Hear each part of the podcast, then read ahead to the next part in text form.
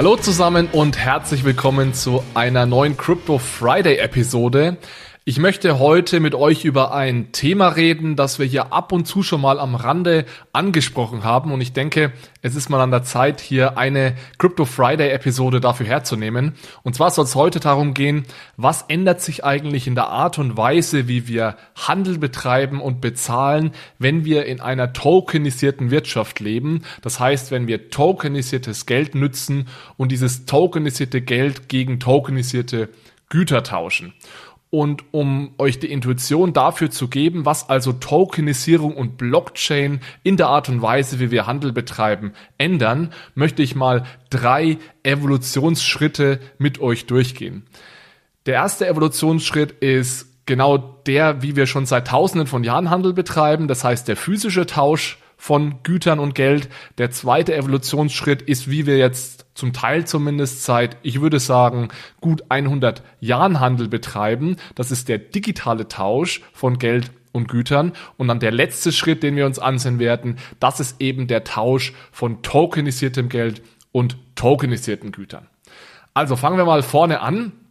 Wie machen wir seit Tausenden von Jahren äh, Handel? Wie betreiben wir Handel? Wir haben schon immer eine Art von Inhaberinstrument, wird das auf Deutsch genannt, oder Token äh, genutzt, um als Geld damit Zahlungen zu tätigen. Das waren teilweise Goldstücke, das waren auch schon Steine oder andere äh, Rohstoffe, das heißt Blei, Silber, wie auch immer, die wir genutzt haben als Geld, um damit Güter zu kaufen. Und wie hat so ein Zahlungsvorgang oder Tausch oder Handel ausgesehen? Naja, ganz einfach. Der Käufer hat das Geld an den Verkäufer übergeben und der Verkäufer hat das Gut an den Käufer übertragen. Nichts Besonderes, das kennen wir alle, das machen wir auch alle heute noch, indem wir Bargeld übergeben und für das Bargeld dann in irgendeiner Art und Weise eine Ware bekommen. Also der physische Tausch von Geld und Gütern.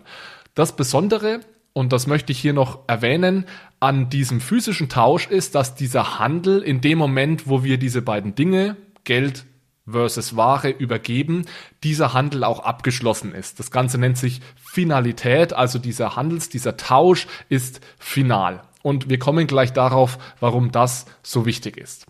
Gut, also erste Evolutionsstufe, nichts Besonderes, kennen wir alle. Die zweite Evolutionsstufe, das ist etwas, was in den letzten ja ungefähr 100 Jahren passiert ist. Da haben wir nämlich diese Möglichkeit des Werteübertrags, dieser Prozess des Werteübertrags, den haben wir digitalisiert. Das heißt, es ist heute nicht nur möglich, physisch Bargeld zu übergeben, sondern ich kann eben auch eine Überweisung tätigen und da digitales Geld verschicken.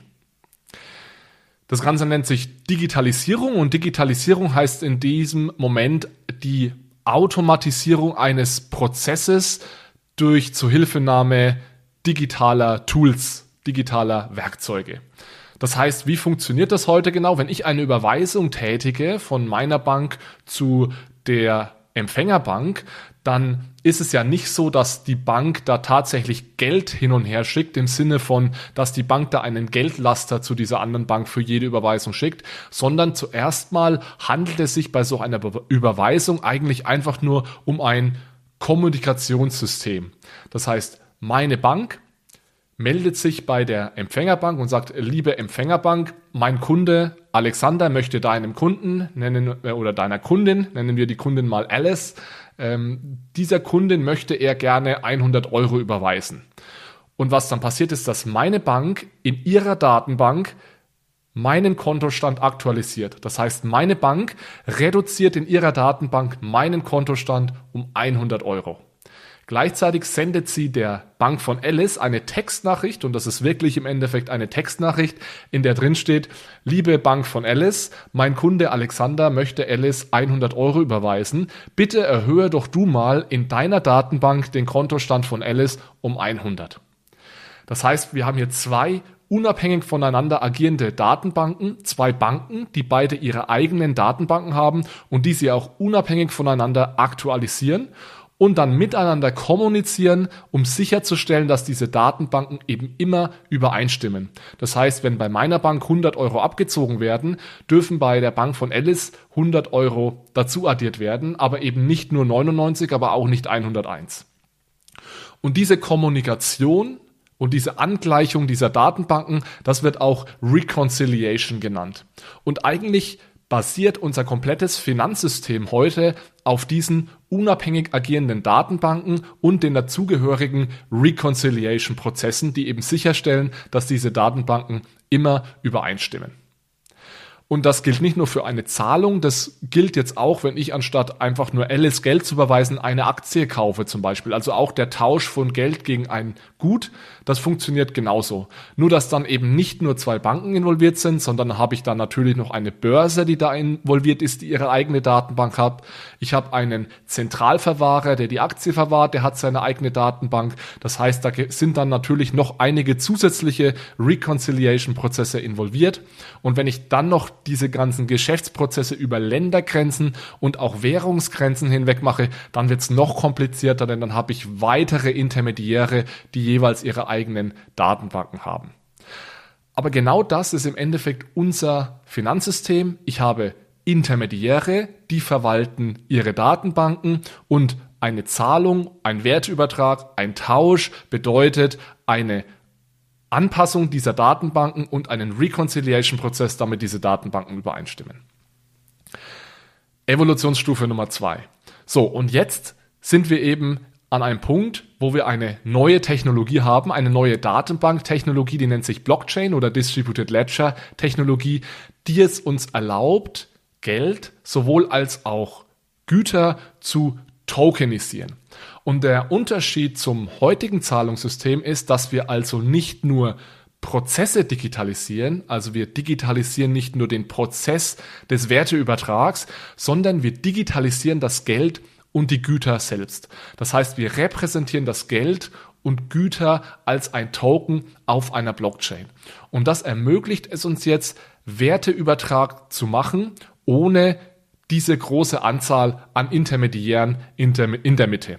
Das heißt, es ist ein Stück weit wieder back to the roots, ja, so wie wir im physischen Tausch physische Güter übergeben haben und damit die Zahlung direkt final war, ist es jetzt so, dass wir das in der digitalen Welt tun können. Das heißt, ich übergebe einen digitalen Token und da muss dann nicht mehr äh, irgendwas, irgendda finden dann keine Reconciliation-Prozesse mehr zwischen Datenbanken statt, sondern in dem Moment, wo ich diesen Token übergebe, ist diese Zahlung, ist dieser Werteübertrag auch final. Das ist also der Unterschied zwischen dem heutigen System, wo wir einen Prozess digitalisieren und dem Blockchain-Ökosystem und der tokenisierten Ökonomie, wo wir also das Geld und die Güter selbst tokenisieren. So, wie funktioniert das jetzt genau, dass ich also irgendwie diesen digitalen Token direkt übergeben kann? Ich habe ja gerade davon gesprochen, dass wir im heutigen System diese ganzen einzelnen Datenbanken haben, die Bank hat ihre Datenbank, die Börse hat ihre Datenbank, der Zentralverwahrer hat seine Datenbank und so weiter. Und dass ein Werteübertrag im Endeffekt der Abgleich dieser Datenbanken bedeutet. In der tokenisierten Ökonomie und in der Blockchain-Ökonomie haben wir nicht mehr ganz viele Datenbanken, die zu unterschiedlichen Intermediären und Instituten gehören, sondern wir haben eine verteilte Datenbank, an der jeder teilhaben kann. Das heißt, um nochmal auf dieses einfache Beispiel der Zahlung von mir an Alice einzugehen, ich bin jetzt nicht mehr darauf angewiesen, mich bei meiner Bank zu melden und mich bei meiner Bank zu identifizieren und zu sagen, hallo, ich bin Alex, ich gebe meinen PIN ein, ich beweise dir, dass ich Alex bin, bitte initiiere diese Zahlung, sondern ich kann diese Zahlung selbst in die verteilte Datenbank namens Blockchain schreiben. Das heißt, ich kann in dieser Blockchain schreiben, Alex überweist an Alice 100 Euro. Das ist also der wichtige Unterschied. Ich bin nicht mehr darauf angewiesen, dass Intermediäre mir diese, diesen Wertübertrag ermöglichen und ihre Datenbanken, ihre eigenen Datenbanken angleichen, sondern ich kann selbst in diese Datenbank hineinschreiben. Und genauso kann natürlich auch Alice in diese Datenbank hineinschreiben und genauso können auch ganz viele andere in diese Datenbank hineinschreiben. Jeder Teilnehmer an diesem Netzwerk kann in diese Datenbank hineinschreiben. Genauso funktioniert Bitcoin. Das ist ja ein völlig offenes System. Es gibt dann natürlich auch Systeme, da sind nur äh, einige Teilnehmer äh, dazu ähm, in der Lage oder haben das Recht, in diese Datenbank zu schreiben. Aber wir gehen jetzt heute mal vereinfacht davon aus, dass wirklich jeder in diese Datenbank hineinschreiben darf. So, und dann stellt sich natürlich sofort die Frage, wie kann so etwas denn funktionieren? Also es ist, denke ich, verständlich, dass wenn die Banken ihre eigenen Datenbanken verwalten, dass das funktionieren kann. Aber wie kann es denn funktionieren, wenn plötzlich jeder in eine verteilte Datenbank schreiben darf, die einfach in der Mitte liegt, die auch jeder einsehen kann? Ähm, wie verhindere ich denn, dass ich diese 100 Euro, die ich an Alice schicke, im selben Moment auch noch an jemand anderen schicke? Ja, also einen sogenannten Double Spend, äh, eine sogenannte Double Spend Attacke mache. Und genau diesen Twist oder eine, eine Lösung für dieses Problem, dass ich genau diese Double Spend Attacke nicht machen kann, dafür brauchen wir die sogenannten Konsensalgorithmen. Ja, das ist bei Bitcoin der sogenannte Nakamoto-Konsensus. Ein ganz wichtiger Teil dieses Nakamoto-Konsensus ist der Proof of Work. Habt ihr sicherlich äh, schon gehört. Hatten wir in der letzten Woche erst eine sehr spannende Debatte zwischen dem Blocktrainer und äh, Johannes Sedelmeier. Äh, Proof of Work versus Proof of Stake. Und diese Proof of Work versus Proof of Stake, das sind Konsensus-Algorithmen. Und diese Konsensus-Algorithmen machen nichts anderes, als sicherzustellen, dass obwohl ich so ein komplett offenes System habe und jeder eigentlich in diese Blockchain reinschreiben darf, stellen diese Algorithmen sicher, dass jeder, der an diesem Netzwerk teilnimmt, zu jeder Zeit damit einverstanden ist, was in dieser Blockchain steht. Oder vereinfacht gesagt, jeder weiß, ich kann mich auf diesen Konsensalgorithmus verlassen und dieser Algorithmus sorgt dafür, dass nur die Wahrheit in dieser Blockchain steht. Dass es eben nicht möglich ist, dieses Zahlungssystem in irgendeiner Art und Weise zu hintergehen oder zu bescheißen oder zu meinem Vorteil auszunutzen. Und genau dieses Problem, dass also in einem komplett offenen System trotzdem am Ende nur die Wahrheit in der Datenbank steht, dieses Problem wurde zum allerersten Mal gelöst im Bitcoin White Paper, das 2008 von diesem äh, von dieser Gruppe oder von dieser Person Satoshi Nakamoto veröffentlicht wurde. Und genau deswegen ist ganz unabhängig, was man von Bitcoin hält, dieses Bitcoin White Paper und die Bitcoin Blockchain eine Revolution in den Computerwissenschaften, weil man es eben zum ersten Mal geschafft hat, eine Datenbank ohne Besitzer funktionsfähig aufzusetzen. Und das funktioniert genau dank dieses Konsensalgorithmus.